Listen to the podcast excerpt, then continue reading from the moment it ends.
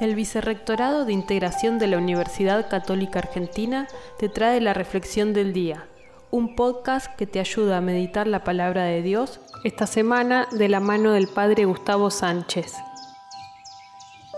El texto de hoy contiene una de las frases más citadas de los Evangelios. Den al César lo que es del César y a Dios lo que es de Dios. La trampa de los fariseos parecía infalible. Preguntar a un profeta de corte popular si había que pagar el impuesto al César.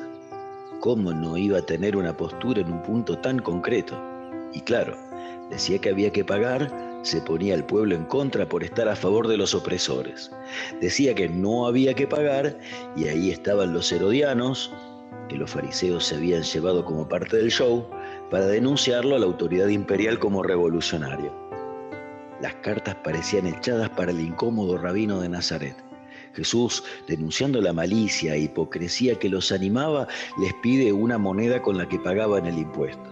Por supuesto que tenían en su poder el denario solicitado y sin adivinar el significado del hecho, reconocen que el mismo está sellado con la figura del César.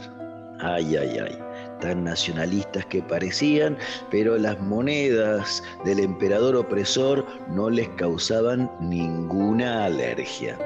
Y por casa, ¿cómo andamos? Me pasa que en la práctica tengo comportamientos incorporados naturalmente que son entre sí contradictorios.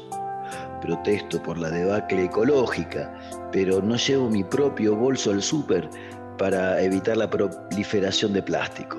Me quejo de los vendepatria, pero ahorro en dólares. Denuncio la inseguridad, pero atiendo mi celular mientras manejo. Hoy, en el camino de la conversión, estamos invitados, por lo menos, a bajar un cambio y a ser un poco más comprensivos. Dios te bendiga.